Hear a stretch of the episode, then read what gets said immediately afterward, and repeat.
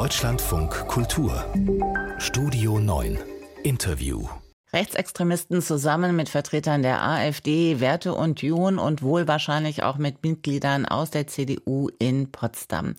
Seitdem dieses Treffen bekannt geworden ist, gehen die Menschen zu Hunderttausenden auf die Straße, protestieren gegen Rechtsextremismus, gegen mögliche Pläne in Hinblick auf Abschiebung nach Afrika und für Demokratie. Hinter der ursprünglichen Recherche steht die Plattform Korrektiv. Justus von Daniels gehört dort zur Chefredaktion. Guten Morgen. Morgen. Ja, guten Morgen. Haben Sie damit gerechnet, dass Ihre Berichterstattung über mögliche Abschiebepläne in diesen Kreisen eine solche Auswirkung hat? Na, in der Form natürlich überhaupt nicht. Wir äh, wussten schon, dass wir eine brisante Recherche haben, die sicherlich politisch Wellen schlagen würde. Äh, damit haben wir schon gerechnet. Aber dass eine journalistische Recherche so eine Bewegung in der Bevölkerung, in der Gesellschaft auflöst, auslöst, äh, in so vielen Städten, kleine und große Demonstrationen, das war, ist natürlich ein unglaublich starkes Zeichen und damit äh, kann ein Journalist, eine Journalistin äh, nicht rechnen mit einer eigenen Recherche. Jetzt gibt es aber auch eine Menge Vorwürfe gegen Korrektiv. Stichwort regierungsfinanziert, Stichwort arbeitet mit dem Verfassungsschutz zusammen, Stichwort wendet Stasi-Methoden an. Was entgegnen Sie diesen Vorwürfen? Ja, diese Vorwürfe kommen tatsächlich alle von äh, aus einer Richtung, nämlich von der AfD äh, selbst. Das äh, ist natürlich nicht verwunderlich. Die sind jetzt tatsächlich äh, getroffen und äh, wehren sich. Also ich kann das äh, gerne mal kurz nochmal für alle darlegen. Also ähm, wir bekommen tatsächlich auch, ähm, Korrektiv bekommt staatliche Finanzierung für Medienprojekte, die wir machen. Da geht es um, vor allen Dingen um Bildungsarbeit.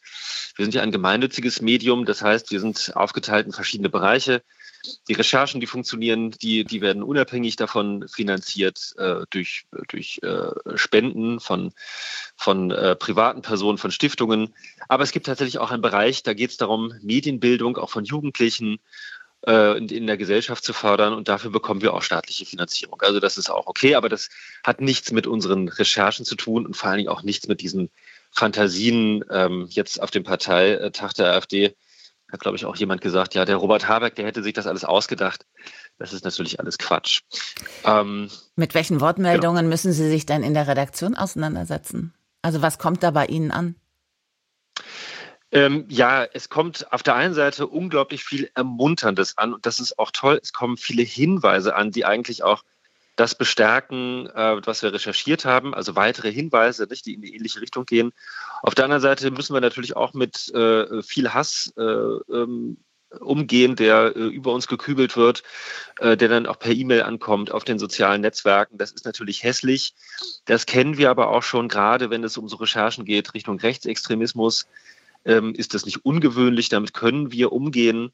Aber ja, damit muss man auch umgehen und wir haben Sicherheitsvorkehrungen, die wir nach oben schrauben mussten. Das ist natürlich äh, schade, ähm, dass wir das tun müssen, aber so sind. Äh, Was heißt das konkret, Sicherheitsmaßnahmen hochschrauben? Naja, äh, wir sind tatsächlich im Austausch auch mit, äh, mit der Polizei, ob es ähm, inwiefern es Gefährdung gibt, was die Redaktion angeht, also Redaktionslage. Ähm, äh, die AfD ist, hat da äh, durchaus auch sehr, sehr klar Sachen in sozialen Netzwerken gepostet, äh, nochmal darauf hingewiesen, wo unsere Adresse ist. So, ne? das, da geht's dann, das ist dann erstmal nur ein Hinweis, aber die Leute, die es lesen möchten, die wissen dann, wie sie es lesen sollen. Das muss man dann einschätzen. Bisher ist das aber alles in Ordnung.